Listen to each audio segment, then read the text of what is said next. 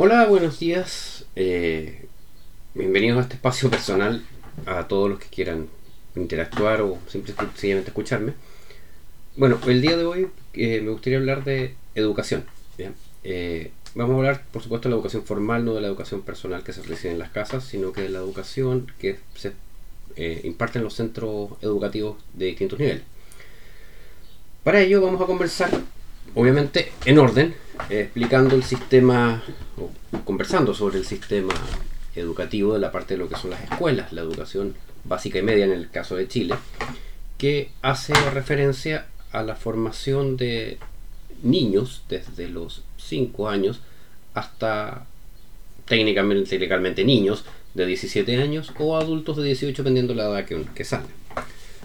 Todos sabemos que, que esto eh, que este sistema dura 12 años, 8 años de educación básica, 4 años de educación media, y que tiene eh, su sistema repartido en tres formas, por decirlo de alguna forma. La forma privada 100%, que es con los colegios eh, privados o escuelas privadas.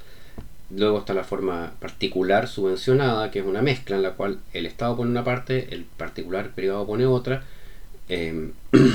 y por último la parte estatal, en la cual le dicen municipal, pero depende del Estado finalmente, porque la municipalidad es solamente el sostenedor, que es el término que se utiliza para el agente administrador del, establecimiento, pero el dinero viene de los impuestos que recauda el Estado, puesto que las municipalidades sus dineros no los pueden destinar directamente a educación. Para eso está el Ministerio de Educación.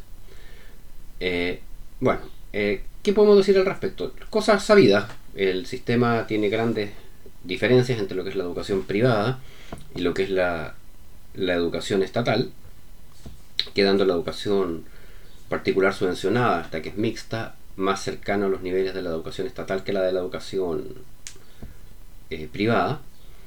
Y esto, la explicación básica y lógica es el gasto. O sea, el gasto de un estudiante en, una en educación privada comienza en, en los 100 mil pesos, equivalente a 120, 150 dólares, dependiendo del precio del dólar mensual, mientras que la educación estatal alcanza con suerte los, el equivalente a 50 dólares por estudiante mensual, estamos hablando. Si bien la educación particular subvencionada está intermedia, está más o menos en los 75 80 dólares, que es un poco más alta que la, llama? que la estatal, los niveles de, calificación en lo que se puede denominar por las pruebas eh, estándar que hace el, Estado a los colegios no es muy diferente. Bueno, eh, siempre se habla en todo caso de que este sistema chileno es malo. Eh, se dice la educación chilena es mala y la verdad es que no es mala. No, no es mala, no es buena, que esto es distinto. Una cosa es ser mala y otra es no ser buena, porque entre medio hay un montón de escalas. En el caso chileno, por ejemplo, particularmente, Chile en la última prueba PISA, que para el que no sepa qué es la prueba PISA, es una prueba diseñada por la OCDE para medir los niveles de educación de, de los estudiantes valga la redundancia. si bien la PISA tiene varios problemas porque la PISA se puede sacar más, no solamente con conocimientos duros, curriculares, que es el término técnico, sino que se puede sacar con eh, habilidades, eh, lo cual podría generar que en los lugares donde los niveles económicos de, de las sociedades es más alto, los, los, indicadores sean más altos, eh, es la mejor prueba junto con la Teams que, existe. La ventaja que tiene la, PISA sobre la Teams es que la, si bien la PISA es OCDE y la Teams, la Teams es solamente europea. Entonces nos podemos... Colombia y, otro país europeo están en la Teams. No, no, recuerdo en este momento, pero a diferencia de eso, la, la, la, Teams, como digo yo, eh, es europea y participan en la Teams 70 países. En la PISA participan 80 países y además hay una PISA específica para países en vías de desarrollo como Nicaragua, Vietnam y no me acuerdo cuál más. Bueno, eh, si nos vamos entonces a los resultados duros, hablando de lo que es la educación básico y media, la educación escolar, la PISA nos dice que Chile está en, lectura, en la última que se tomó en 2018, todo esto, este año debiese tomarse nuevo, se toma cada tres años. Eh, en la PISA 2018, Chile está 43 en lectura. O sea, de 80 países, Chile está en el nivel 43. Está en el nivel 59 en matemáticas y en el nivel 45 en ciencia. No vamos a decir que un, una cosa maravillosa y espectacular, porque de todas maneras está de la mitad hacia abajo. Pero está mejor que Argentina, por ejemplo. Está mejor que la de México, está mejor que la de Costa Rica. Y si nos vamos a países un poquito más en serio, por decirlo de alguna forma, Chile tiene mejor capacidad lectora que Bulgaria, que es un país europeo. Y si nos vamos ya a lo que es propiamente tal en Latinoamérica, Chile desde el año 2000, que se ha tomado la PISA, 2000, eh, la 2000, sí, el año 2000. El año 2003 no se tomó, no me acuerdo por qué. Pero el 2000, 2006, 2009, 2000, 2000 2006, 2009, 2012, 2015 y 2018 siempre ha tenido el mejor puntaje en Latinoamérica. Siempre. Primero siempre ha sido Chile, después ha sido Uruguay, eh, históricamente, que está bastante cerca. Eh, y de ahí el resto que está bastante más abajo. ¿Qué significa esto? Esto puede significar muchas cosas, pero una vez más, como estas son mis, mis opiniones personales, quiere decir que la educación chilena no es buena, pero es mejor que la de los demás. Cuando nosotros analizamos y vemos nuestro sistema educativo, tendemos a compararnos con países como Argentina, que tiene un sistema universitario gratuito, 100% gratuito en lo que son las universidades estatales, y tiene un sistema privado. Después vamos a hablar del sistema chileno. Eh, pero se resulta que el sistema educativo chileno es mejor que el argentino, obtiene mejores resultados. Entonces cuando ponemos de modelo, seamos como Argentina, pues, ¿nos conviene? Echémoslo a perder. Y por el otro lado, cuando hablamos de los países que están en mejor nivel, siempre hablamos de Finlandia, eh, Nueva Zelanda matemáticas, China en el 2018 en PISA tiene la, mejor, el mejor rendimiento en todos los niveles. Eh, importemos ese modelo, lo importamos. Nuestra cultura es igual que la de los finlandeses no sé, pero yo recuerdo que los últimos, no sé, yo tengo 45 años, como les he comentado. Los últimos, no sé, 20 años no recuerdo finlandeses quemando micros en las calles, ni agrediendo comisarías, ni nada por el estilo. No hablemos de, de Nueva Zelanda. En China sí lo he visto, pero fíjate que es exactamente lo contrario. Es para tener un poco más de libertad, no menos. Y el sistema educativo eh, chino es brutalmente estricto. O sea, yo no me imagino, se los digo súper en serio, yo tengo hijos y yo no, no, no, sería, no haría eso con mis hijos. O sea, yo no los mandaría 8 o 9 horas al colegio todos los días, de lunes a sábado. Eh, con maestros que si no aprenden los pueden golpear. Sin ningún problema. No, no hay problema. Con eh, sistemas de competitivos y de instrucción que son muy, muy retrógrado. A lo mejor son efectivos, ¿ah? los muchachos aprenden, pero pero es necesaria esa forma, yo, yo creo que no. Eh, como esto es mi opinión, yo digo que no, así que por mi parte no. Eh, ahora, más allá de los números, los índices, los indicadores que son efectivos hasta por ahí nomás, ¿y por qué hasta por ahí nomás? Porque no reconocen ciertas diferencias puntuales. En Chile ustedes saben que tenemos las pruebas estandarizadas del Estado, que se rinden en, cuarto básico, en octavo básico, segundo medio, y no se rinden en cuarto medio porque para eso está la prueba de actitud, que también es una prueba estandarizada. Hace unos años atrás con estas pruebas, se llaman SIMSE todo esto. Las pruebas SIMSE se desarrolló hace varios años atrás. 8 o 10 años atrás, se les ocurrió al entonces ministro de Educación, Joaquín Lavín, generar un sistema de, de semáforos en los cuales las los colegios con mejor promedio SIMSE iban a tener nota verde, una luz verde, la, medio crecito, luz amarilla y los maluenda con luz roja. Uno dice, ya, ok, tiene una cierta lógica, los que obtienen mejores resultados pueden tener mejor, una, un positivo, un plus o algo. Pero ¿qué ocurrió? Que se descontó, por ejemplo, eh, la realidad específica de cada colegio, porque hay colegios que y esto es un secreto, o sea, hay colegios en que los profesores hacen, hacen las SIMSE. Se las dictan a los alumnos los resultados, lo hacen ellos. O cuarto básico se trata de preparar el SIMSE todo el año, no se trata de que aprendan los, el contenido cuarto básico, sino que sean capaces de, dar un buen SIMSE. Y por el otro lado hay colegios que tienen alumnos que tal vez su eh, bagaje cultural y su capacidad cognitiva es más bajo. Y eso influye. Y yo recuerdo el caso de un colegio, no me puedo acordar el nombre en este momento, de un colegio en, en Ñuñoa que tenía el peor promedio CIMSE de todo el de todo de toda la comuna, era una cuestión, pero que no sé, no sé, el promedio CIMSE era 4 o 5 y estos tenían 3,1 así, pero era horrible. Pero resulta que era el único colegio de toda la comuna que recibía alumnos que tenían problemas educativos generales. Entonces era un colegio que tenía puros alumnos con, con problemas cognitivos de aprendizaje en todos sus niveles y en todos sus cursos. Y todos eran así, sin ser escuela especial. ¿Por qué? Porque hay un grupo específico de estudiantes que tienen capacidades superiores a las de escuela especial, pero inferiores a las del promedio de la gente.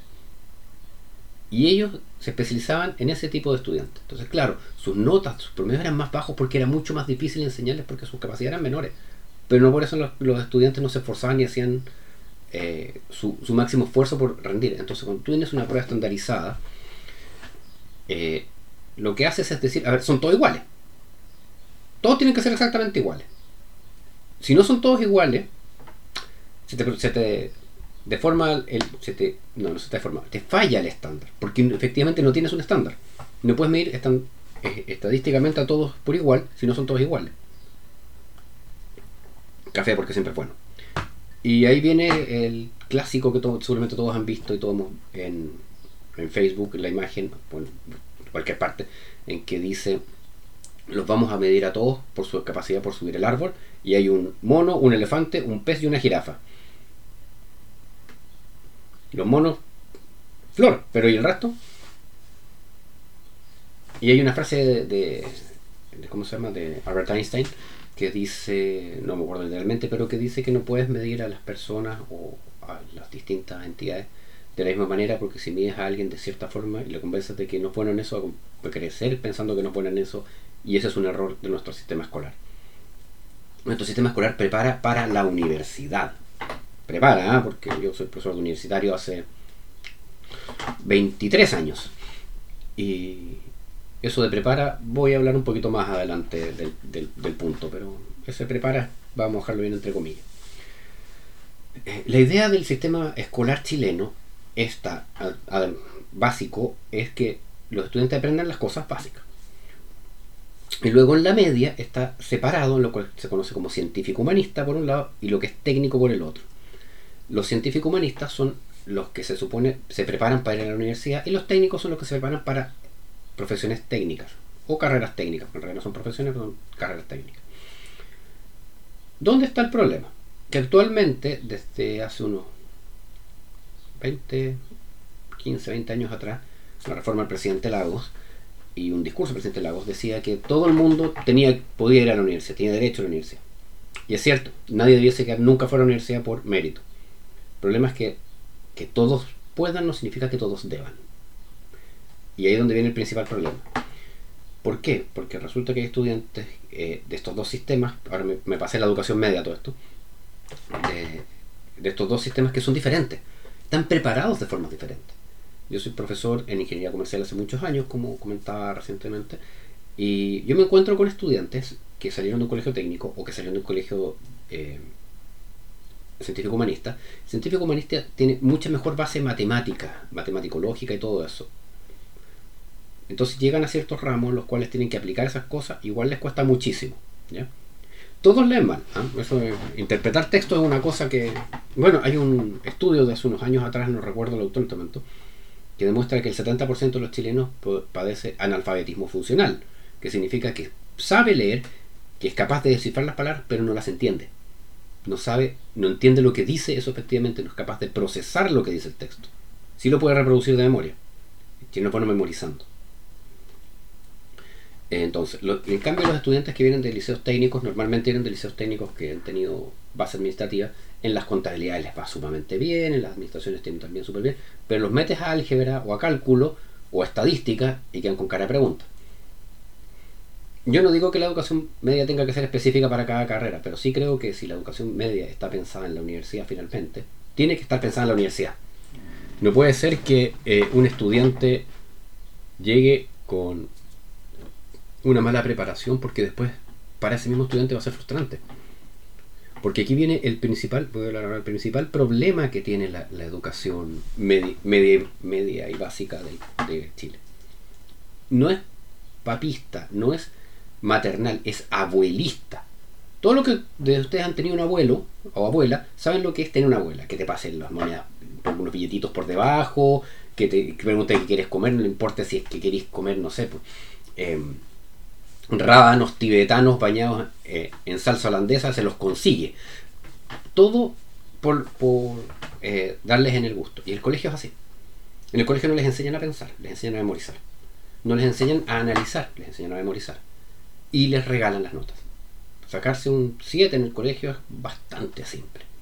Bastante, bastante simple. Incluyendo los colegios más exigentes incluso. No, eh, no es tan difícil obtener un 7. Tienen mayores, más contenidos, más profundos. Pero tampoco es una cosa del otro mundo. O ¿qué ocurre? Llegan a las universidades y se dan cuenta que el sistema les mintió. El problema es que es tarde. ¿Por qué? Porque ya pasaron 12 años. Y los principales momentos de aprendizaje y de mejora de la, de la capacidad cognitiva están entre los 3 y los 7 años. Con 18 un poquito tarde. Se puede mejorar, por supuesto. Eh, existe la plasticidad neuronal que nos permite eh, reemplazar procesos, sistemas completos de redes neuronales eh, para desarrollar mejor aprendizaje. Pero es más difícil. Y luego está la intención real, en la cual llegaste a la universidad y tu intención es ser profesional o tener un título. Son cosas distintas. Tener un título lo puede tener cualquiera, ser profesional es otra cosa. Entonces, no, para mí, insisto, mi modesta, muy entre comillas modesta opinión, el sistema educacional chileno no es malo, es mejorable. ¿Dónde se puede mejorar fácilmente, entre comillas? En el sistema de evaluaciones que se utiliza. El, sistema evaluativo que tiene el, sistema chileno está dado por el Ministerio de Educación. ¿Por qué? Porque el Ministerio de Educación, y no, esto no es broma, hace las pruebas. Hace los libros, hace los textos escolares, los textos de, de ayuda, los textos de estudio, los textos para el profesor y los textos del profesor vienen las pruebas.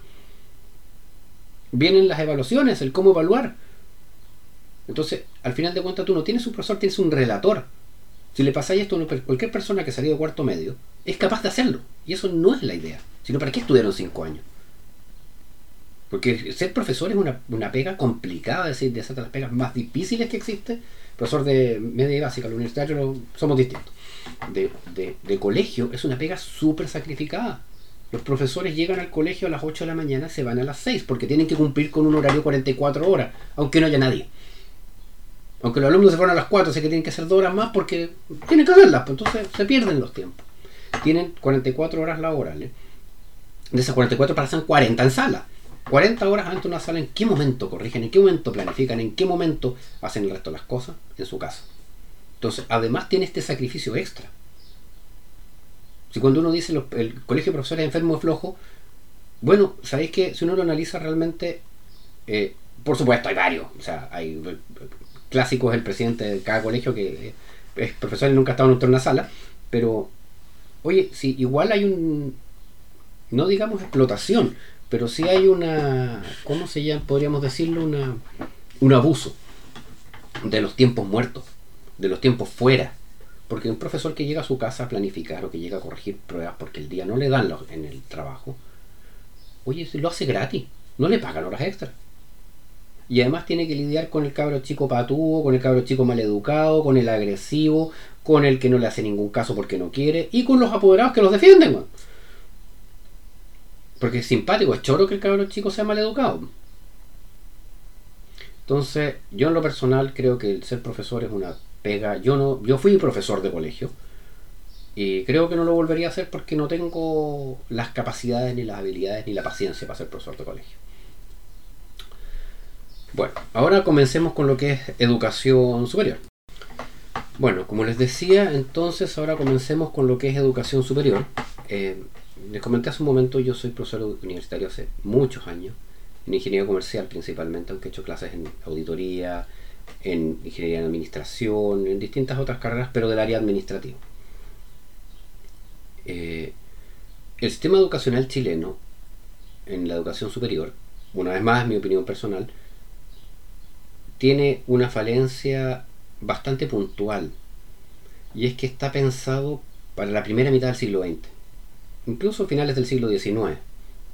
Nosotros nos enfrentamos a un sistema puntual de mercado y de competencia. Yo sé que la palabra mercado a muchos les, causa urticaria, pero es una palabra que es, la, es la correcta, en la cual nosotros competimos ya no solamente con eh, hablemos de administradores en general, no voy a entrar más detalles del resto, pero en las profesiones, por mi conversación con, bueno, mi señora que es profesora en educación y otros colegas de otras, de otras partes, de otras, de otras carreras, facultades como eh, ingeniería, otras, derecho y otras, y otras facultades, hay una cosa que es puntual y es bien importante. Actualmente nosotros nuestro mercado no es nuestro mercado local nuestro mercado es internacional, es mundial, es global.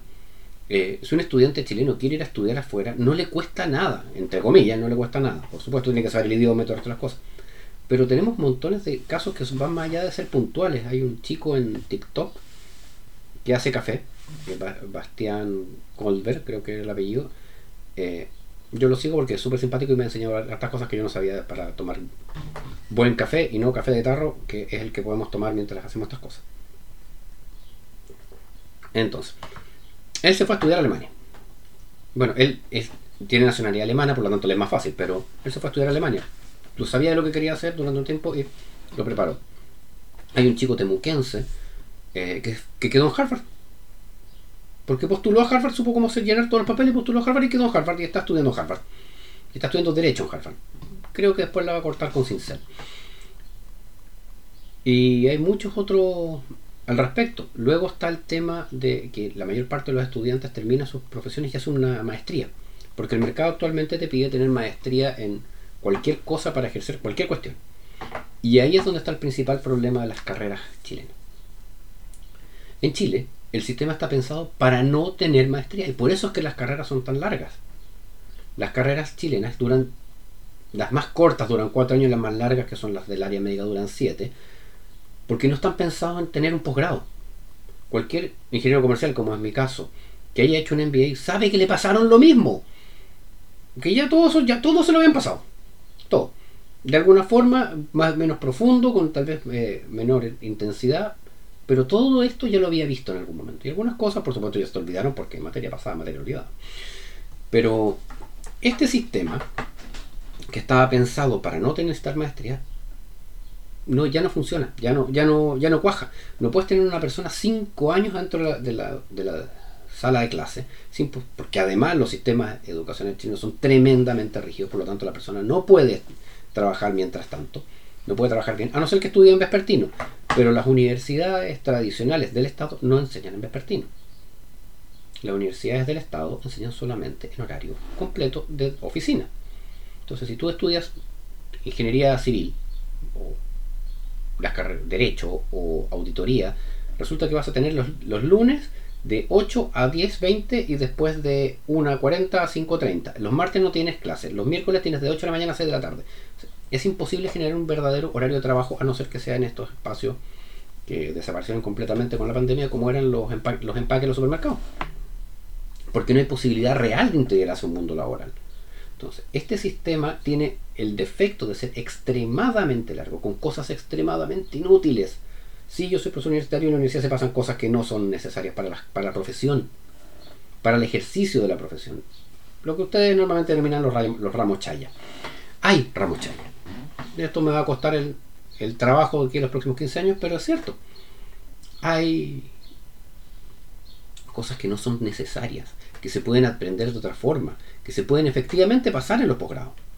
Entonces, cuando tú lo comparas con un sistema, por ejemplo, como el anglosajón, que es lo que se importó, se importó y adoptó y no adaptó en el caso chileno, eh, lo que ocurre es que tienes una persona que estudió 5 años en la universidad y después está obligado a hacer dos más en un programa magíster.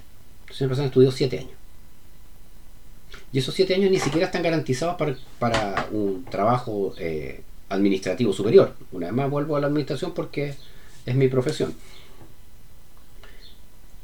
Y no, voy a hablar de parte el caso médico, porque los médicos todos sabemos que tienen que salir con sus, que salen con sus eh, siete años de estudio y después tienen que seguir perfeccionándose porque eh, los descubrimientos médicos cambian, cambian, pueden cambiar muy, muy rápidamente. Las medicamentos y distintas cosas por el estilo, enfermedades. Volviendo al punto de los administrativos, Eh, este extensísimo sistema se da porque se hace muchos años atrás, cuando la Tierra todavía estaba caliente, eh, empezaron a viajar distintas personas a hacer posgrados afuera. Por supuesto, los primeros que podían viajar a hacer posgrado eran las personas que tenían mayores capacidades económicas o intelectuales porque salían becados. O, si somos sinceros también, mejores conexiones políticas hasta el año 2005, hasta el año 2020. Más o menos las becas se manejan, se han manejado, las becas Chile se manejan por cosas políticas. Este año no sé porque no he visto los resultados. Pero eh, si bien hay por supuesto un componente numérico importante en todo lo que son los sistemas de becas estatales, hay cosas que se evalúan como las cartas de recomendación. Entonces, si tú a ti te recomienda el presidente de la República, entre comillas, va a más puntos. Es así de simple. O un diputado un senador y eso es política. Entonces, eh, ocurre que estas personas viajaban a hacer posgrado en el extranjero y volvían con sus magíster, normalmente. Los que volvían a trabajar al mercado normal, por así decirlo. Y habían viajado y habían hecho un magíster en, no sé, en UCLA, en Columbia, en Cambridge, y tenían un magíster en marketing, en finanzas, cualquier cosa. Y era, pero, boom. ¿Por qué? Porque el resto no lo tenía. Pero resulta que actualmente hacer un magíster en marketing, hacer un magíster en finanzas, hacer un magíster en cualquier cuestión, no es difícil. Porque en Chile hay montones. Casi todas las universidades los tienen, los magíster en administración. Son muy pocas las universidades. De hecho, yo conozco una pura universidad que no tiene un MBA. Y nada más.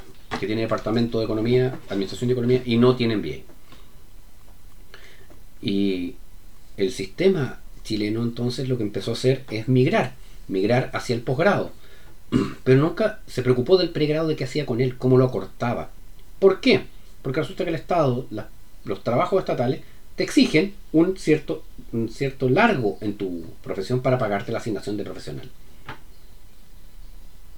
Entonces resulta que una vez más aquí viene el Estado y te dice, sabe que usted tiene que hacer esto. Ya no se mete dentro de las mallas como se mete en el colegio a controlarlo completamente hasta como son las pruebas. Pues te dice, usted tiene, su carrera tiene que durar tanto. Entonces, si te obligan a tener una carrera de un cierto largo, obviamente vas a tener que cumplir. Ah, pero si te obligan con la cantidad de créditos que tienen que tener eh, anualmente, el sistema de crédito de, transferencia, entonces, créditos transferibles, perdón, no de transferencia. Entonces, todo esto empieza a jugar a un control, no tan directo, pero igual control de lo que se enseña. Y aquí podemos volver de nuevo al caso argentino. En Argentina está la universidad es gratis y es libre. Tú entras y te matriculas y como te vayas, problema tuyo. No hay un control real. Por eso también existe que la deserción escolar en la universidad en Argentina es de cerca de un 85%. O sea, 9 personas de cada 10 que entran a la universidad no la terminan. Y luego tú puedes entrar a la universidad, no volver en 5 años y después volver con los ramos que te faltaban. No hay un proceso de, readaptación al sistema, por decirlo de alguna manera. No sé si es bueno o malo, es. ¿ah? Eh, a final de cuentas, Argentina tiene un par de premios, un, uno o dos premios Nobel en ciencias duras, nosotros tenemos dos premios Nobel en literatura. Pero ha, ido mejorando o empeorando el sistema en Argentina. Eh, no, no sé quién para decirlo, sinceramente, en la, educación superior. Eh, no hay un estándar, por decirlo de alguna manera. Pero, volviendo sobre lo, más complejo del, sistema escolar, no escolar, perdón, universitario, es que la universidad está atrapada por el sistema de evaluación universitario, que se conoce comúnmente como la CNA o la Comisión Nacional de Acreditación. La Comisión Nacional de Acreditación, como su nombre lo indica, acredita a las universidades. Y le dice, sabe que usted es seco, así que va a estar 7 años sin que lo vengamos a joder, o usted lo hace pésimo, así que en dos años más lo vamos a estar viniendo a joder de nuevo. Dentro de los indicadores, para saber si es que te vienen a joder o no, hay indicadores que son bien particulares. El indicador de titulación oportuna, y el indicador de avance curricular, que son más o menos iguales, pero uno mide cómo se van moviendo los alumnos en la carrera y el otro cuánto tiempo se mueran en salir. Pero ¿dónde está el truco? Que el indicador de avance curricular te dice, bueno, cómo, cuál es la cantidad de estudiantes que van aprobando los cursos. Si son pocos, es malo. Es muy malo que sea un poco el, bajo el 70% es malo, o sea, hay algo que está fallando ferozmente en, esa cátedra. Y normalmente es el profesor, el sistema de enseñanza o la universidad. No son entonces los estudiantes, pues, nunca el factor que pueda estar fallando por la base que tienen. La base con la que vienen del colegio, en el cual no les enseñaron a pensar, les enseñaron a memorizar, les enseñaron a hacer análisis, les enseñaron solamente que tienen que aprenderse las cosas de memoria y en muchos casos esta memoria no es suficiente. Entonces, como este indicador de titulación oportuna, perdón, de, avance, es, una, es un indicador que se considera la CNA para la cantidad de años que te va a acreditar. Normalmente esto obliga a tener tasas altas de aprobación. ¿Se dan cuenta lo que eso significa, no? Y luego está el indicador de titulación oportuna, el indicador de titulación oportuna es peor. El indicador de titulación oportuna indica cuántos estudiantes se han titulado en el periodo estipulado de la duración de la carrera, más uno. Por ejemplo, el caso de ingeniería comercial, que dura cinco años, eh, cuántos estudiantes se han titulado en cinco años más uno, en seis años, desde que ingresaron, pero de todos los que ingresaron.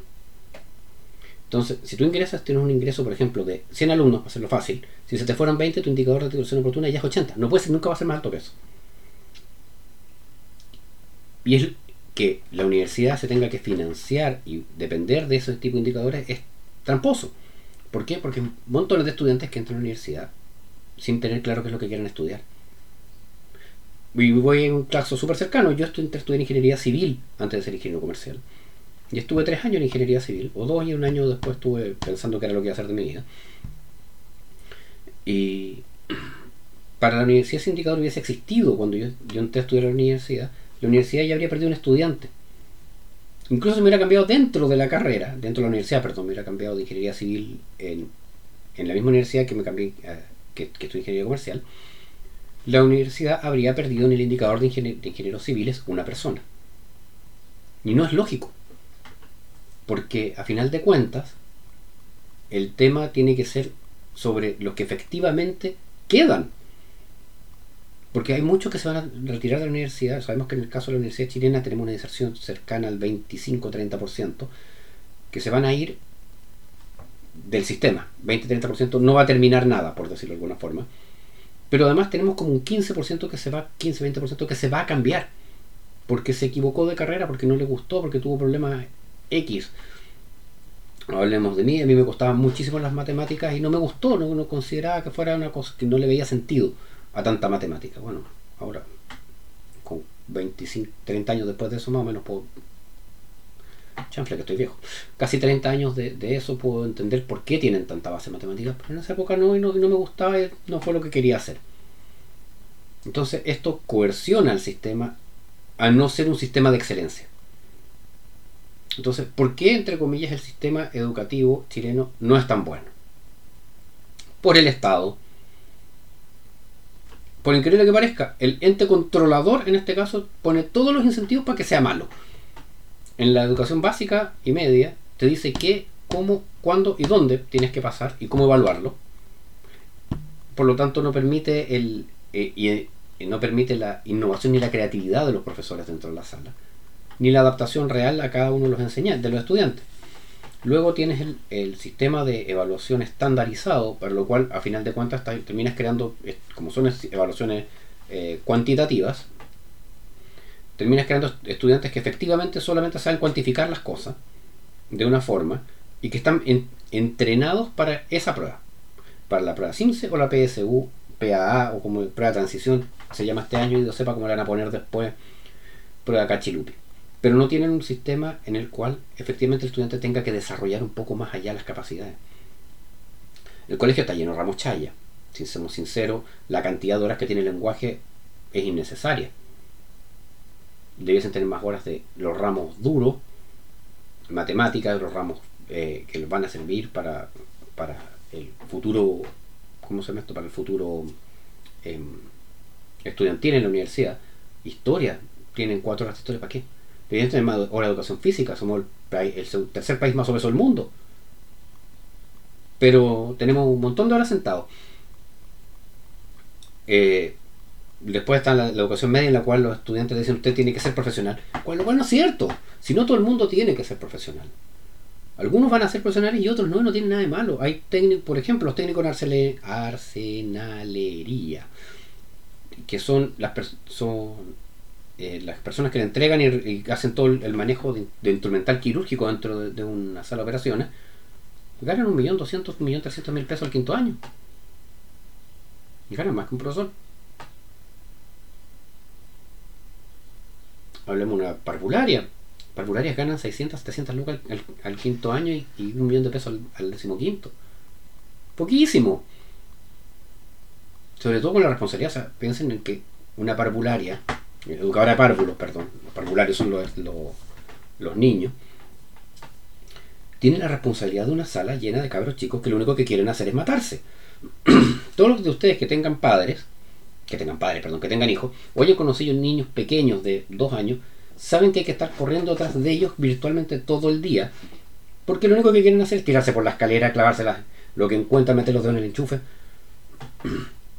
lo que encuentran se lo quieren meter a la boca.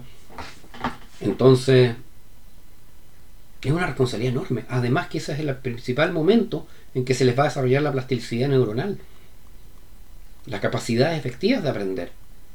O sea, vamos a tener un montón de personas que están, entre comillas, frustradas porque es un trabajo además físico es muy físico si son niños pequeños, tenéis que levantarlos, tomarlos en brazos, apapacharlos cuando lo necesitan, cuando se sienten eh, acongojados, por decirlo de alguna manera, porque son muy pequeños para poder expresar su manera de otra forma que llorando a grito. Entonces, ¿cómo lo hacen? ¿Cómo va a estar tan mal considerado? No se trata de que porque uno es médico el otro tenga que ganar lo mismo, porque son profesiones distintas, pero un poquito más allá démosle una vueltita al cuento. Luego está el tema de las remuneraciones. El sistema de remuneraciones profesional o ya laboral está en base muy, muy ganan más los que estudiaron más en teoría y los que cuyas responsabilidades son mayores. Por eso los eh, médicos dentistas cobran más. Porque estudiaron más tiempo, son siete años de carrera, más todo lo que tienen que seguir haciendo. Y una carrera que es muy cara, estamos hablando de una carrera que cuesta en promedio, hablemos de medicina, en promedio medicina cuesta 8 millones de pesos eh, anuales en Chile. Si nosotros consideramos que congelamos 8 millones por esos 7 años, sin que reprobara nada, 7 años y punto, 7 por 8 da 56, son 56 millones de pesos que la persona gastó en capacitarse para ser médico. Por lo tanto, y se entiende que los sueldos sean mayores para que pueda recuperar esos 56 millones de pesos que ya invirtió. ¿Dónde está la trampa? Que en Chile estudiar están las becas, están las, las gratuidades, los, descuentos específicos. Entonces, al final, si uno lo ve realmente, el que paga la universidad es más o menos el 10% del estudiantado, que paga completo, sin derecho a nada, es más o menos el 10% del estudiantado entonces, tú tienes un millón de estudiantes, tienes que 900 mil no, no lo pagan completo. Y ahí es donde está la trampa, porque resulta que tú no pagaste, entre comillas, los 56 millones de pesos, pagaste 5. Pagaste 10. ¿Por qué se te tienen que retribuir los 56? Pregunto yo, ¿ah? Porque resulta que la parvularia pagó lo, la estudia de Ocar también pagó lo mismo. Y se retribuye peor. Y aquí no estamos hablando de un tema de justicia redistributiva, por favor no me vayan a decir eso porque me llegó a dar un soponcio solo pensarlo. Sino que tiene que ver con cómo valoramos el, trabajo de cada uno y la responsabilidad de cada uno. Cuando nosotros hablamos de la responsabilidad laboral de las personas, eh, los educadores tienen una responsabilidad tremenda, tremenda, los educadores de, colegio, eh, colegio y, y, parvulario, no sé cómo se llaman, jardines infantiles, eh, tienen una responsabilidad los primeros cuatro hasta cuarto básico que es gigantesca y son los peor pagados del sistema. Pero resulta que si ellos no lo hacen bien, es muy, muy, muy probable que ese estudiante no pueda, a pesar de tener buenas condiciones cognitivas, llegar a ser médico, y aunque quisiera. ¿Por qué? Porque no aprendió a pensar en esa base. Entonces, ¿Cuál es el problema en Chile respecto a, una vez más, en mi opinión, respecto a eso? Es que nosotros valoramos poco a los profesores, a los profesores de colegio, y lo deberíamos valorar mucho más, tenerles mucho más respeto y mucho más eh, agradecimiento que el que tienen. Yo recuerdo en algún momento al ministro de Educación que cuando era Sergio Vitar, decir es que somos profesores nomás. ¿Cómo vaya a decir eso? ¿Cómo vas a decir eso? Luego tienes un presidente del colegio de profesores que no sabe hablar. Que habla mal, que, comete errores. Ya no hablemos de que de vuelta las palabras, que le falta alguna R, una que utiliza los términos de, mala manera y que pronuncia mal. Entonces, ¿cómo vas a tener un profesor que representa a todos los profesores, que e, entrega la imagen de, de los profesores así? Entonces, ahí es cuando entramos que la cuestión es 100% política. O sea, el tipo está ahí porque el partido político al que pertenece, no por sus capacidades. Entonces, ahí creo que hay temas que nosotros como sociedad, una vez más, como sociedad, como personas pensantes, tenemos que considerar de mejor manera para que esto funcione bien.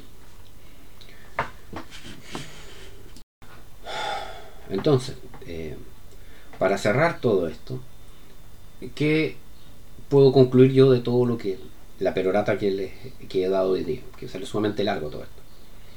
El sistema chileno no es malo, se puede mejorar, pero ¿dónde está la mejora necesaria? En mi opinión, en que el Estado tiene que salir de dentro de la sala de clase. El Estado no sirve haciendo clases. ¿Por qué? Porque el control es demasiado distante. Está, se sabe que la, sabemos hace muchos años, está probadísimo una y otra vez, que la planificación central no funciona. Y el Estado planifica centralmente la educación. Y los estudiantes de Arica son distintos que los de Santiago, que son distintos que los de Temuco, que son distintos de los de Punta Arena. Son distintos los estudiantes urbanos que los estudiantes rurales. Entonces, mientras no, haga, no se permita esta libertad de lo que se tiene que enseñar, si al final de cuentas tú tenés que llegar a la universidad sabiendo las cosas que tenés que saber. O sea, si tú entras a estudiar medicina, nadie te va a preguntar cuál era la, la capital del Imperio Otomano. Nunca, nunca te van a preguntar en qué día fue la, batalla de Yungay. De hecho, en ingeniería comercial tampoco. ¿Qué, ¿Qué pasó el 10 de julio? Guamachuco, porque la calle, calle, se llama 10 de julio Guamachuco, así que pasó Guamachuco. ¿Pero qué fue Guamachuco? Un lugar, una batalla, una guerra, una persona, una persona de, ¿cómo se llama? de una etnia originaria. Mientras no permitamos que los estudiantes puedan aprender y, aprendan bien, sino que mantengamos esto de que tienen que memorizar un montón de cosas que le entrega un ente externo, vamos a mantener un sistema educativo en el cual el estudiante no va a aprender lo necesario y el profesor nunca va a estar bien valorado. ¿Por qué? Porque el sistema es externo. Entonces, a cualquiera es profesor, sin total eso se lo han hecho. Y no, pues no cualquiera es profesor. Es re difícil ser profesor. Y el Estado controlando tan férreamente la educación, más que controlando, dirigiendo tan férreamente la educación, lo que hace es que el sistema no se pueda adaptar. Porque te dicen, oye, sabéis que si tú quieres ser funcionario público, tu carrera tiene que durar tanto tiempo. Entonces, resulta que si quieres ser funcionario público, tu carrera no puede durar menos de tanto, entonces tú no puedes tener una, una profesión más corta. Estado controlando, dirigiendo cuánto tiene que hacer las cosas lo mejor el Estado lo que tiene que hacer es tener una serie de, ¿cómo se llama esto?, de superintendencia, y no un sistema tan férreo de control. ¿Sabe qué? Hay una superintendencia de educación superior, como existe actualmente. Que existe la superintendencia de educación superior y existe la CNA. Y la superintendencia controla que los procesos que, lo, que las universidades se comprometen sí efectivamente los cumplan. Y la CNA te controla que tú lo hagas bien, pero lo hagas bien según sus criterios. Entonces, si tú vas, tú puedes Cualquiera de ustedes puede entrar a cna.cl. Creo que esa es la página. Pero, no sé si era CNA o Comisión Nacional de Acreditación.cl. Y pueden descargar las bases de, acreditación de cualquier carrera de cualquier universidad, porque son todas iguales además.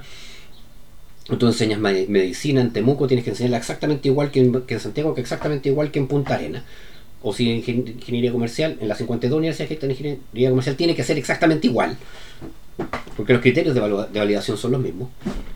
Eh, tú no puedes, tú no dices, ok, el Estado me está diciendo que tengo que enseñar, no me está entregando lo, no me está forzando a hacer tal cosa. No. ¿No? ¿Están seguros? Si me, está, si me va a evaluar por si es que lo hago exactamente como ellos quieren, ¿no me está forzando a hacerlo de cierta forma? Bueno, entonces conclusión final, mis estimados, para cerrar este video larguísimo que hice hoy día. Eh, mi opinión, porque esto eh, son mis ideas propias, es que la mejor forma de mejorar la educación en Chile, y esto va a sonar súper feo, es eliminando el Ministerio de Educación. Sí, el Ministerio de Educación no sirve para nada. Para lo único que sirve es para tener un montón de burócratas sobrepagados. El Ministerio de Educación recibe el 18% del presupuesto de la República.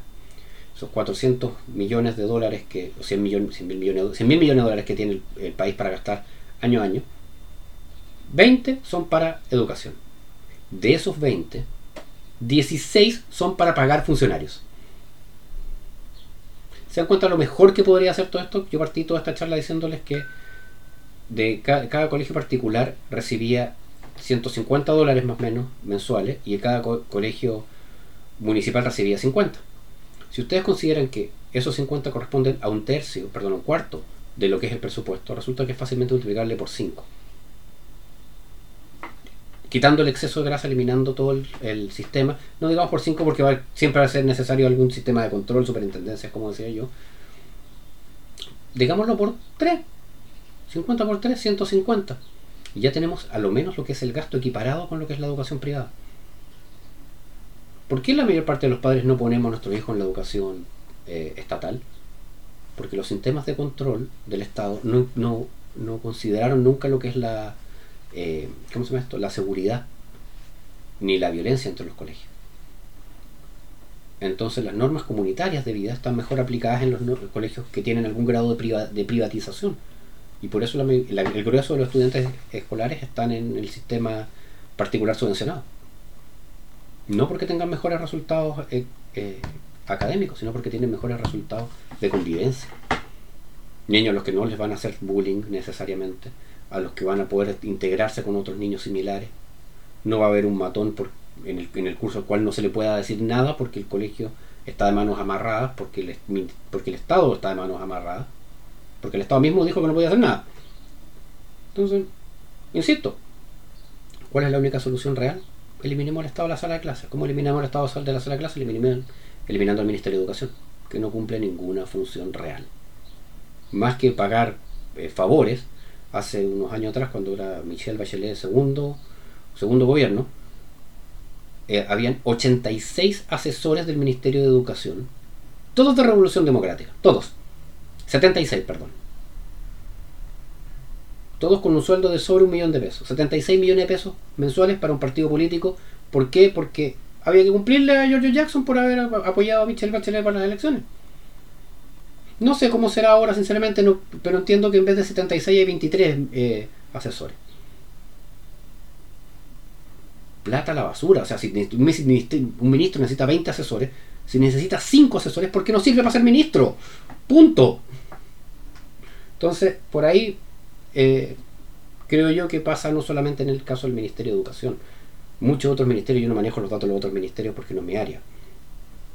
Eh, pero sí pues, lo vemos en distintas entidades. Y podemos comprobarlo con otras instituciones. O sea, el Banco Central dejó de ser dependiente del, gobierno central y mejoró su gestión 100%. Entonces, saquemos las cosas que realmente nos preocupan de la gestión de los políticos. Porque los políticos se van a preocupar de su inmediatez. Porque los políticos, por increíble que les parezca, son personas y tienen también eh, interés en beneficio personal. Entonces, la única forma es el, eliminemos el Ministerio de Educación, que no sirve para nada, pero para nada. De hecho, hay países en los que no existe, Canadá, es Ministerio de Educación y Ciencias, es un mismo ministerio y se preocupa de la parte científica más que de la parte educativa. Y con eso podemos mejorar muchísimo.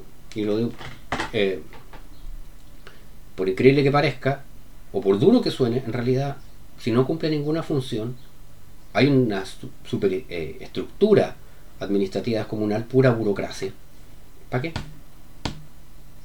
¿Para qué?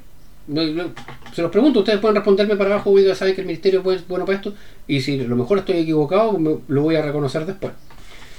Ya muchachos, este tremendo y largo video. eh, la verdad es que decir todo esto tenía ganas de muchos años de hacerlo, así que me salió muy largo. Pero bueno, me despido de ustedes por el día de hoy y les dejo eh, un, ¿cómo se llama esto que hacían los de Marvel después de la una escena post créditos? Así que se quedan a verla, por favor.